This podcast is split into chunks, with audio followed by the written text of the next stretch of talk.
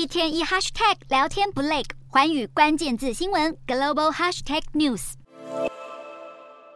在前线奋勇作战的乌军特战部队挂起夜视镜，在夜幕的掩护下袭击俄军哨站。这一批英勇的乌克兰守军日夜不间断，企图突破俄军阵线，发动反攻。根据华府智库二十三日释出的最新报告，大批乌军部队已经在第聂伯河东岸城市奥列什基建立新据点，而且还搭建稳定补给线，时时刻刻为新阵地填补兵力和物资。意味着基辅筹备已久的春季大反攻可能已经开始。军事专家普遍认为，乌军如果要突破克里里米亚以北的俄国占领地，首要任务就是在乌南地区跨越第聂伯河。就在乌军进驻这个地区的同时，新一批西方武器接连抵达，在欧美国家受训的乌军教官也纷纷结训，种种迹象都显示乌军即将吹响反攻号角。尽管最新战情报告显示乌军正在铺陈强而有力的反攻，乌克兰南部军区司令部却没有对研究报告证实或否认，只强调基于作战和安全理由，无法揭露在第聂伯河附近的军事行动细节。另一方面，由俄罗斯扶植的赫尔松州行政首长萨尔多，则是一概否认乌军在当地建立新据点，还不断宣称俄军仍全面掌控乌南第聂伯河以东地区，似乎不敢承认已经被敌人逮到扭转战局的机会。